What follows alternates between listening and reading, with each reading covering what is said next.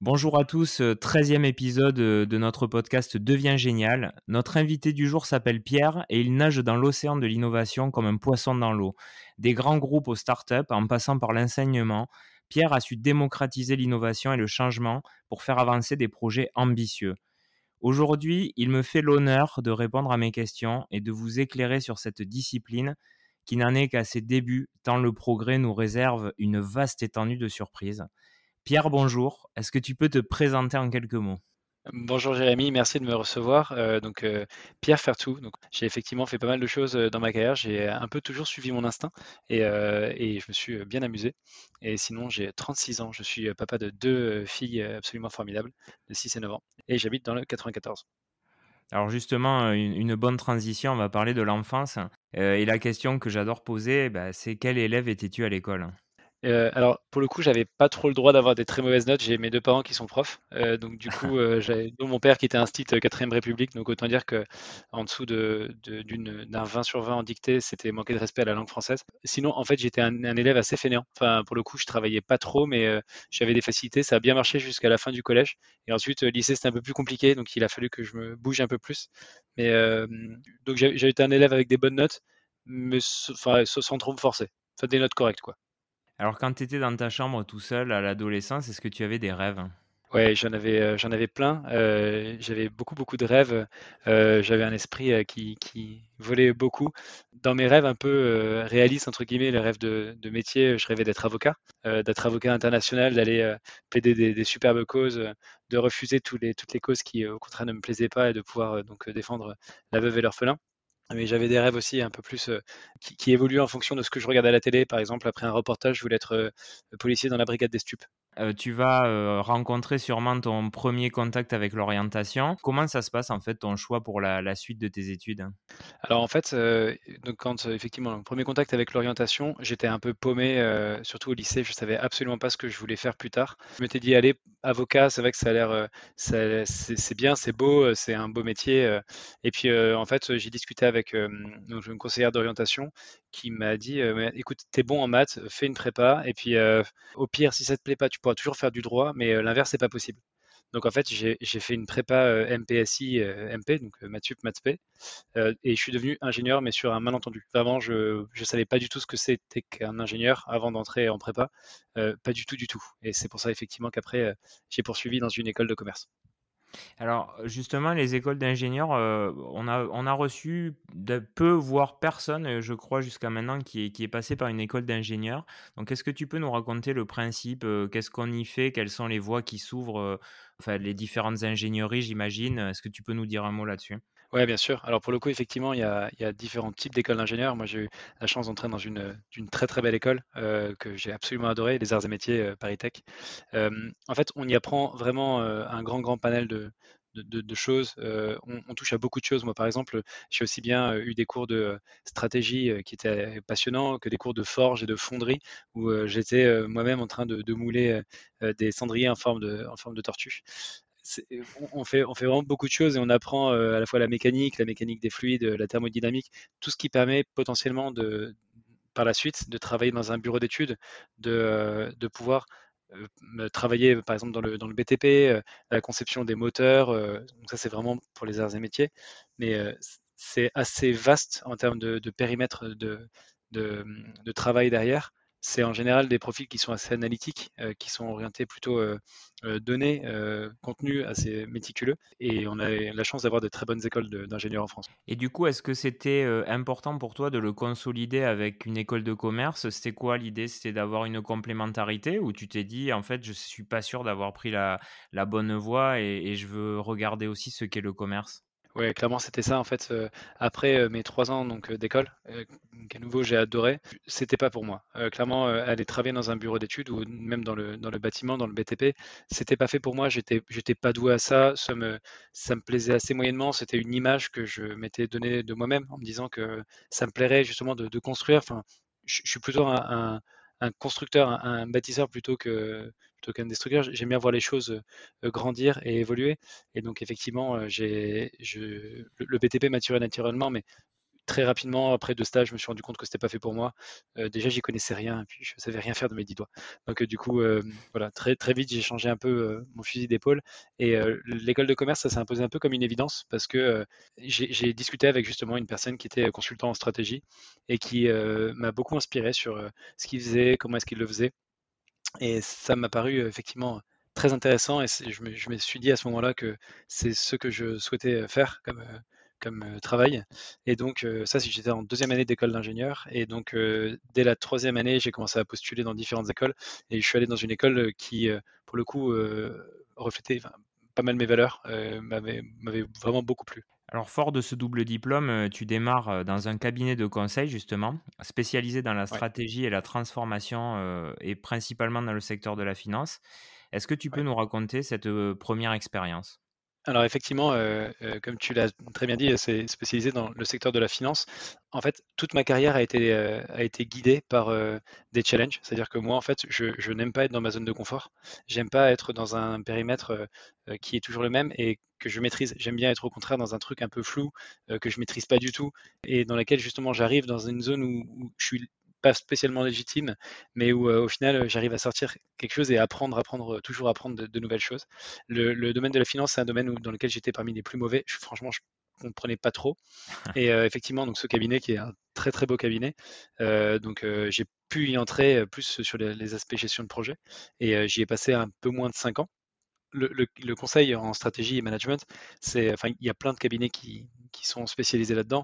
Euh, moi, celui dans lequel j'ai travaillé, euh, réalisé des, missions euh, pour des clients, des missions qui étaient assez courtes, entre trois mois pour certaines missions, et ça pouvait aller à des missions d'un peu plus d'un an ou un an et demi, même des missions qui étaient aussi un peu plus longues, mais en moyenne, c'était oui, six mois, un an, et c'est des missions vraiment de transformation dans lesquelles on accompagne des clients, donc du secteur financier, dans leur transformation, aussi bien digital, sur le lancement de nouvelles offres, nouveaux produits. Le principe du consultant, c'est effectivement d'être toujours un peu alerte sur euh, ce qui se fait et d'être euh, au, fait de ce qu'on pourrait faire, de proposer vraiment des solutions à, un client qui a, qui a vraiment besoin euh, d'être accompagné.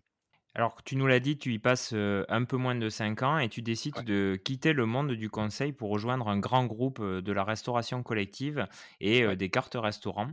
Alors, pourquoi déjà tu, pars du conseil alors que tu, voilà, tu expliquais qu'il y avait une vraie émulation intellectuelle, que tu t'éclatais là-dedans? Tu avais besoin d'autre chose C'était un peu de la fatigue Quel est le, quelque part le levier décisionnel? Alors, euh, ouais, il y, a eu euh, trois choses. La première chose, c'est la naissance de ma deuxième fille. Euh, et c'est vrai qu'on travaillait quand même beaucoup, beaucoup dans le conseil. Et j'avais besoin aussi de. Enfin, je voulais vraiment pas continuer à travailler tout le temps et je voulais vraiment voir mes filles grandir. Ma, grande avait un peu moins de trois ans. Je, je, passais tout le temps que je pouvais avec elle, mais c'est vrai qu'il m'arrivait assez souvent de finir tard, de travailler le week-end. Et ça, c'est vrai qu'il y a un moment où je le voulais moins et je le voulais pas non plus pour ma deuxième fille. La deuxième raison, c'est en fait dans le conseil, j'avais développé une expertise sur euh, un domaine qui, moi, me, passionnait, me passionne toujours, c'est tout ce qui est paiement mobile. Euh, donc, c'est le, paiement au sens large et le mobile, euh, c'est concrètement tous les nouveaux usages qu'on pouvait avoir avec, du mobile. Alors là, on est en, 2015. Il y a quelques startups qui se lancent un peu sur le, sujet, qui ont testé deux, trois trucs, mais on n'est pas encore dans un usage du mobile qui est celui d'aujourd'hui. le paiement mobile était encore très énigmatique et et pas du tout ce qu'il est aujourd'hui. Euh, et par paiement mobile, c'est pas uniquement avec euh, son téléphone, euh, son smartphone, ça peut être aussi juste par l'envoi de, SMS. Et, la troisième raison pour laquelle j'ai décidé de, quitter le monde du conseil, c'est j'ai eu un très très bon feeling avec les, personnes de, cette boîte de la restauration collective qui est, qui est Sodexo qui est une très très belle boîte par ailleurs, dans laquelle j'ai vraiment pris beaucoup de plaisir à travailler, pour des gens extrêmement bienveillants. Et en fait, les personnes avec qui j'ai eu l'occasion d'échanger et avec qui j'ai passé les entretiens, bah, en fait, m'ont donné envie de travailler avec, avec elles. Et c'est vraiment c'est une entreprise qui est très humaine, qui est, qui est bienveillante, qui, qui, prend soin de ses employés. Et, et ça m'a vraiment donné envie aussi voilà d'aller là-bas. Alors, on s'est rencontrés justement quand tu étais chez Sodexo, et c'est vrai qu'à l'époque, il y avait une grosse volonté de, bah, de, changer les parcours clients, de faire évoluer les usages. il y avait effectivement aussi une équipe avec toi qui était hyper motrice, et on sentait vraiment cette émulation. Est-ce que tu as aimé cette expérience et qu'est-ce que tu en as retenu? Ouais, j'ai adoré, vraiment adoré l'expérience. J'ai appris énormément sur le management, vraiment énormément. Énormément aussi sur, sur mes interactions les interactions que j'ai pu avoir avec tous mes collègues, pour le coup, donc moi j'étais en coordination du développement de l'offre digitale. Donc le but c'était vraiment de voir comment est-ce qu'on pouvait capitaliser sur tous les apports du digital, donc tout ce qu'a peut apporter un téléphone, Internet, etc. pour notre quotidien. moi je travaillais vraiment sur la partie titre restaurant, donc carte resto, carte vacances, tout ce qui est chèque CESU, chèque vacances, etc. Et donc, c'était comment est-ce qu'on fait pour ben, capitaliser sur le fait qu'on a une application qui est téléchargée par plusieurs millions de personnes, qui est sur le téléphone de ces gens-là, et pour pouvoir développer en fait des nouveaux leviers de business, développer des nouvelles sources de revenus et apporter toujours plus de valeur aussi aux clients pour faire en sorte que le client soit de plus en plus satisfait et donc n'ait aucune envie d'aller voir ailleurs. Donc moi, clairement, ce que j'ai retenu de, cette expérience, c'est donc, un, le, management, parce que vraiment, j'ai eu un management qui a été incroyablement bienveillant à mon égard. Je les en remercie encore. deux, les missions que j'ai eues, qui étaient extrêmement intéressantes, puisque donc, moi, j'étais, je suis passé dans, la, dans le département des IT et opérations, et en fait, j'ai eu des missions qui étaient absolument passionnantes. Et en trois, les équipes avec lesquelles j'ai travaillé, pas uniquement donc le management, mais au sens plus large, toutes les personnes avec qui j'ai pu échanger, qui étaient qui était passionnée, qui avait vraiment envie d'aller de l'avant, qui, comme tu l'as dit, était très motrice euh, et, euh, essayer vraiment de, changer les choses.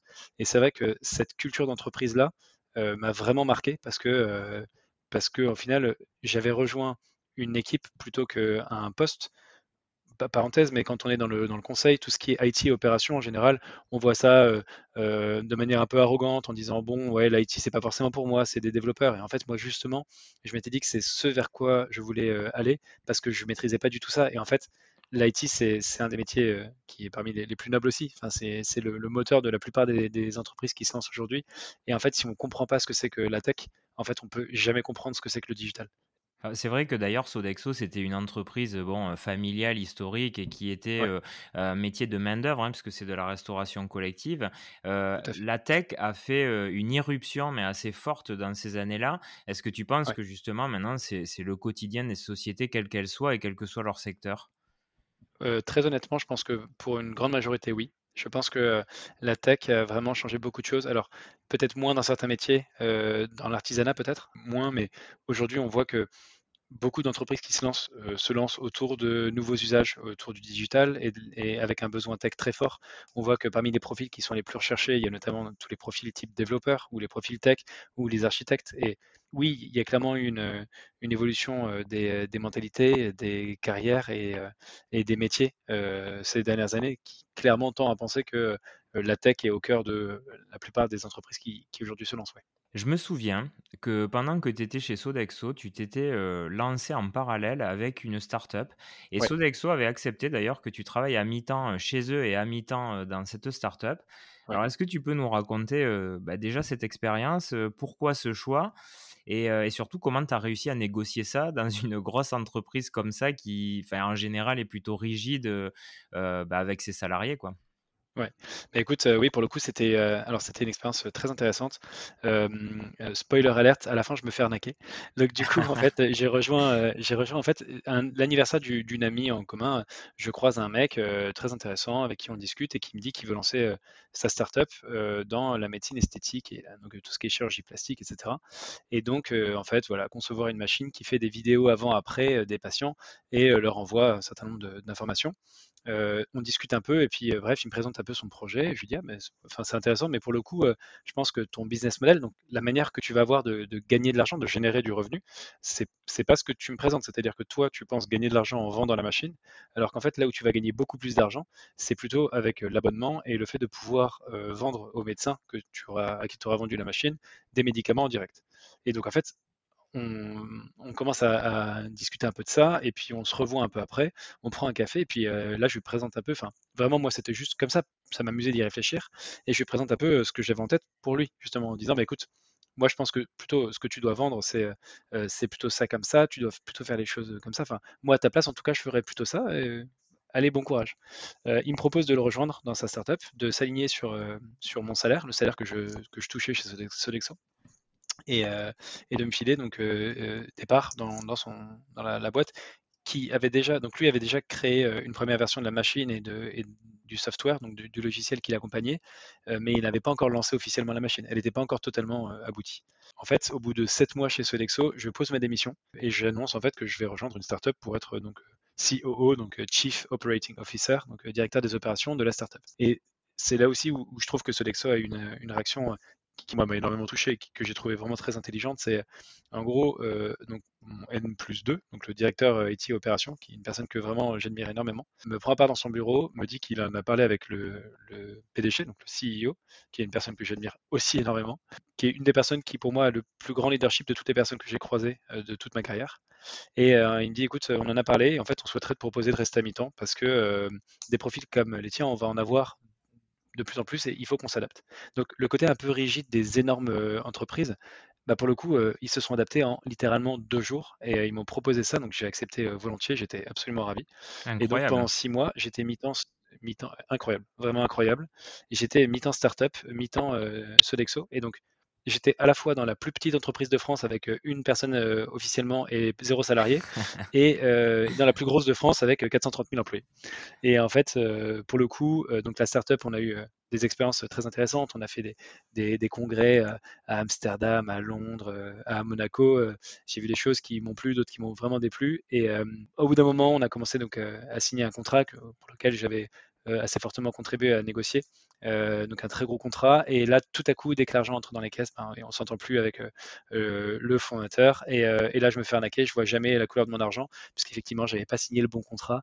et donc, l'argent qu'on avait, on le mettait dans la machine, dans la, recherche et développement. Moi-même, j'avais mis aussi un peu d'argent de ma poche pour aider occasionnellement, quoi. Mais donc finalement, je vois, je vois jamais la, couleur de mon argent.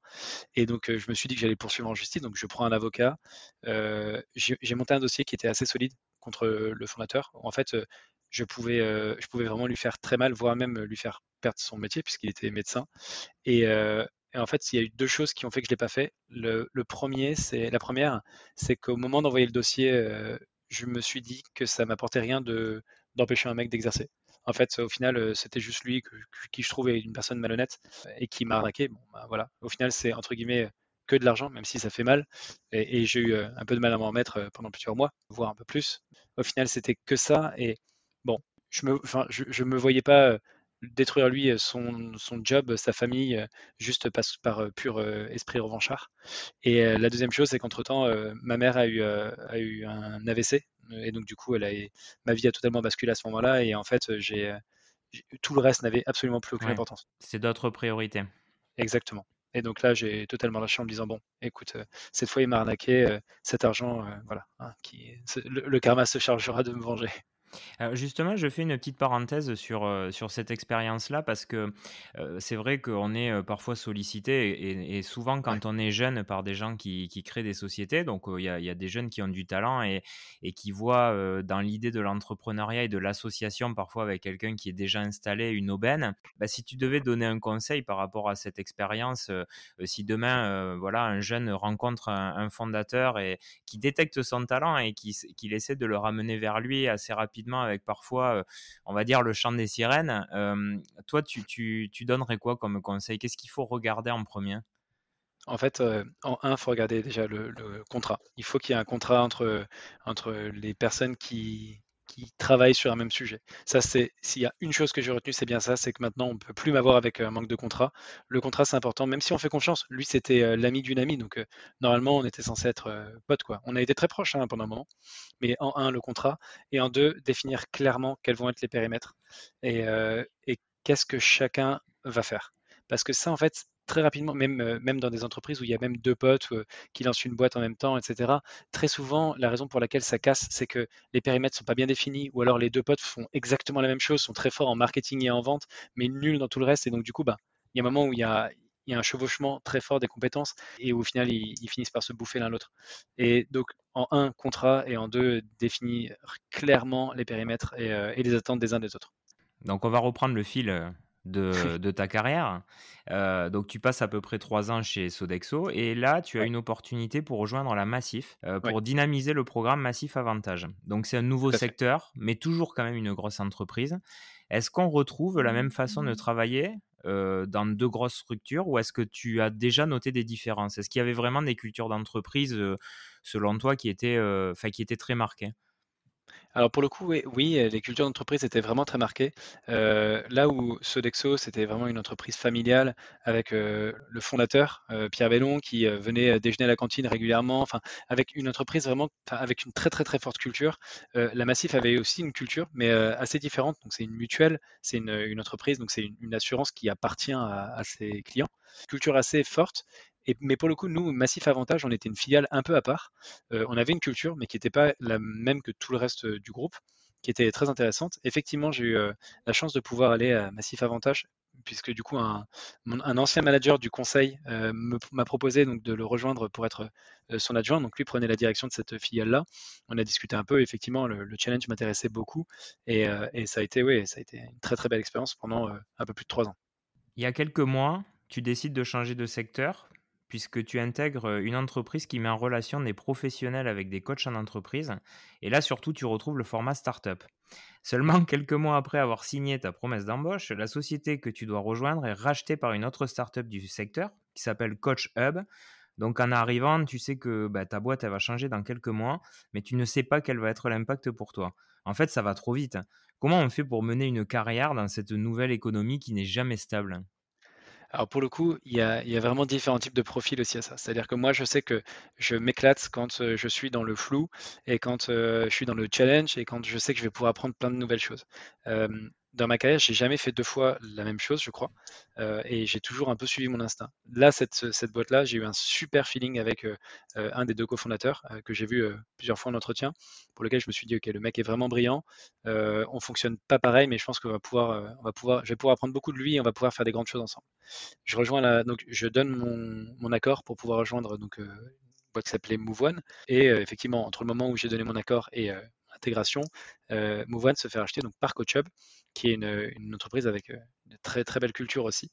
Comment est-ce qu'on fait pour euh, s'en sortir et pour avoir, un peu de visibilité dans, cet écosystème qui va un peu trop vite? En vrai, ça dépend vraiment de la capacité d'adaptation. Et pour le coup, moi, toutes les personnes qui étaient aussi chez MoveOne, pour la plupart, se sont très bien adaptées et se sont reconnues aussi dans ce nouveau défi. on, est, on passait d'une entreprise de 70 personnes à une boîte de 500 personnes qui a ambition, pour ambition de doubler de taille euh, en un an, euh, qui va très très très vite, et qui n'a que trois ans, mais qui, attaque très très fort le marché c'est pas le même challenge, c'est pas le même euh, périmètre, c'est pas le même poste, mais pour autant, il y a plein plein de choses à apprendre. Et en fait, j'ai toujours pris ces, challenges-là avec beaucoup de philosophie en me disant, il y a plein de choses à apprendre, ça va me permettre de, découvrir de nouvelles choses et, d'avoir de, nouvelles compétences. Et moi, c'est clairement ce que je cherche, c'est apprendre tout le temps, tout le temps, tout le temps moi, au contraire, ce, côté très instable me va très très bien et je suis plutôt du genre à aller euh, vers l'instabilité plutôt que la stabilité. la, question étant comment on fait pour mener une carrière dans cette nouvelle économie. Moi, je crois qu'il faut quand même suivre son instinct. Je pense qu'il faut aussi penser euh, à s'éclater. On passe beaucoup trop de, temps au travail pour ne pas s'amuser dans son travail, donc je pense que c'est très important. Et, euh, surtout, il faut aller chercher un, un, manager, une équipe qui inspire.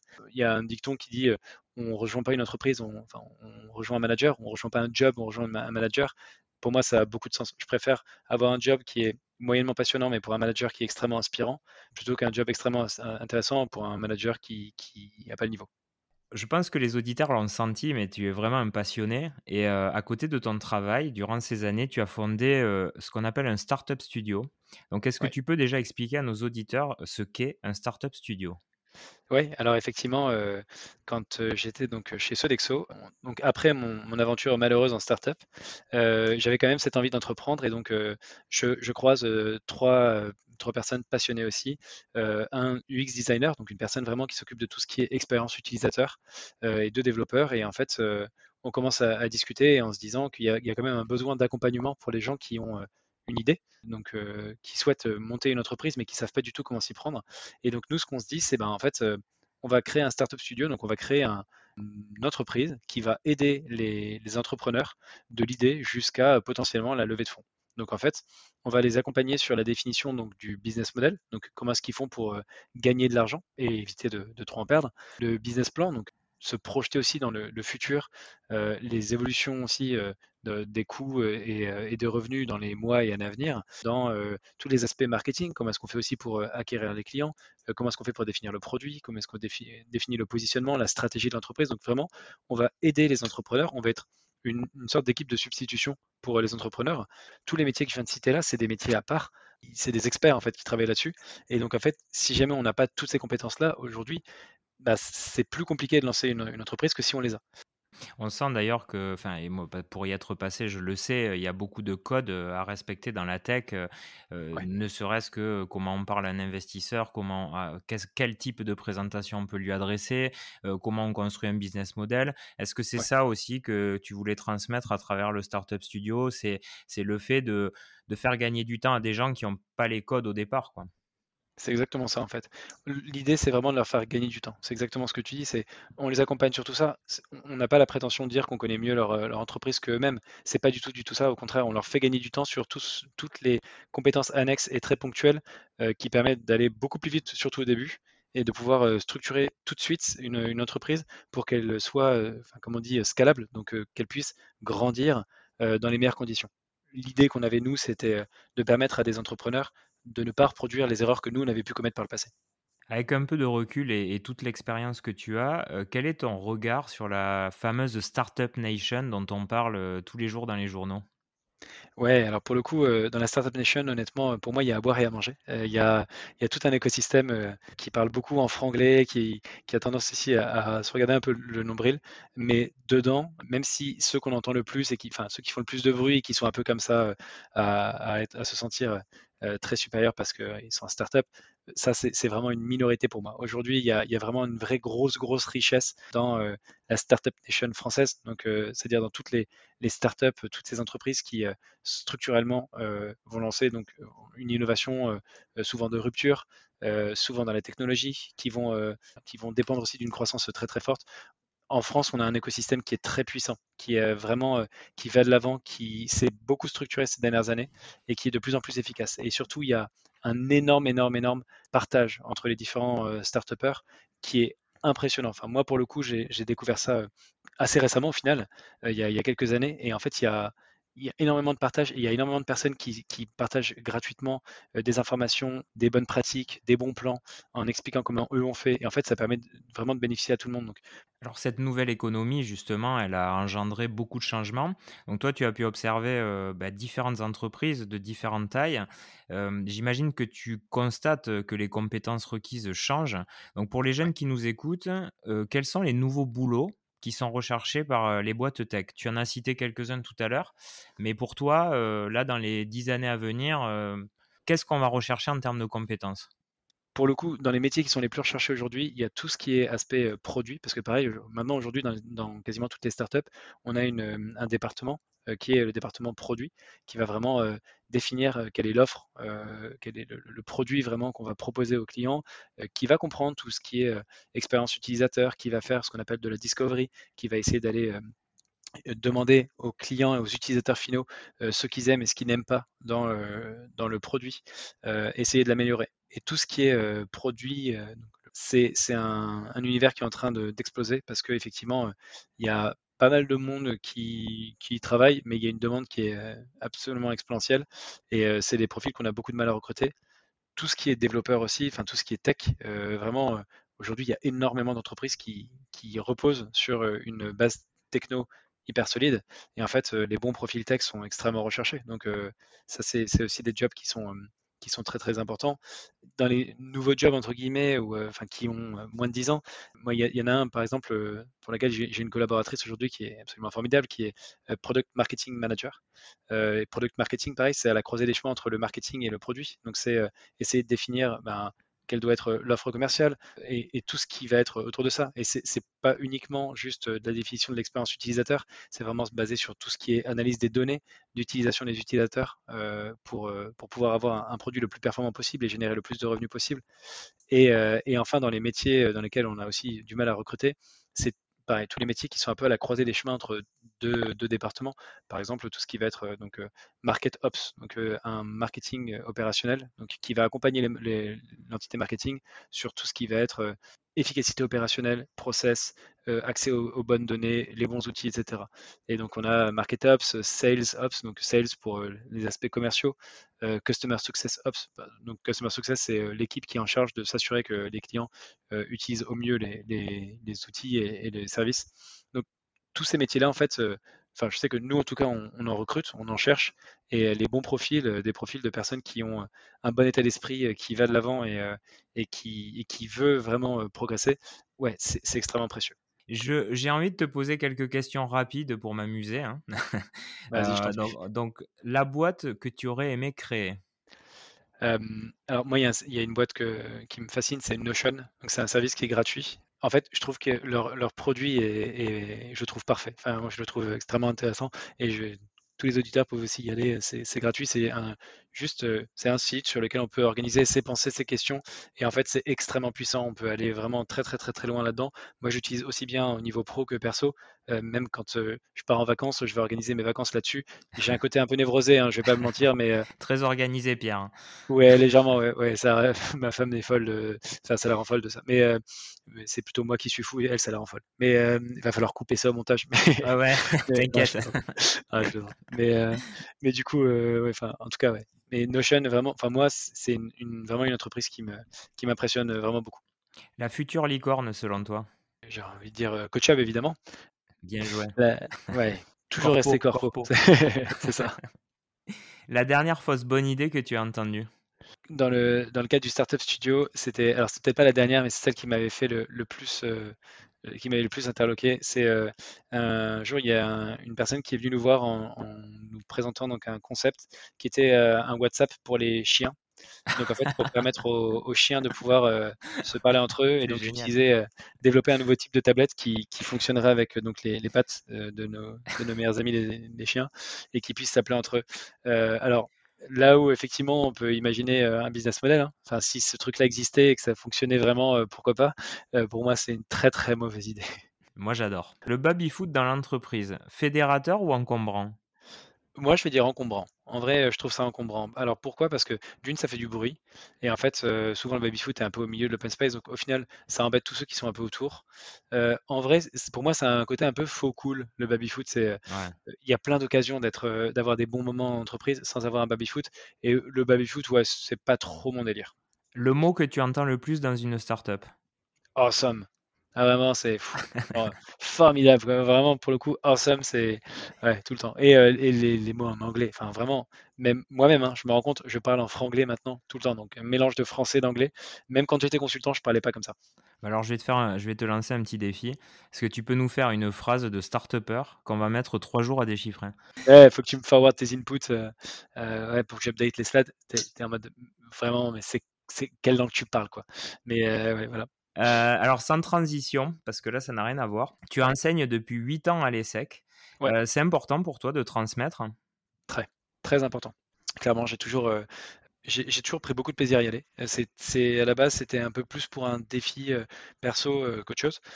J'aime vraiment beaucoup enseigner. Ça n'a pas forcément un rationnel financier, puisqu'au final, je suis obligé de poser des jours pour y aller, etc. Mais j'aime vraiment beaucoup. La transmission est extrêmement importante. Le fait d'aider aussi les étudiants derrière à trouver le job de leur rêve, à passer leur CV à des amis ou des connaissances que je peux avoir dans les entreprises dont eux ils rêvent.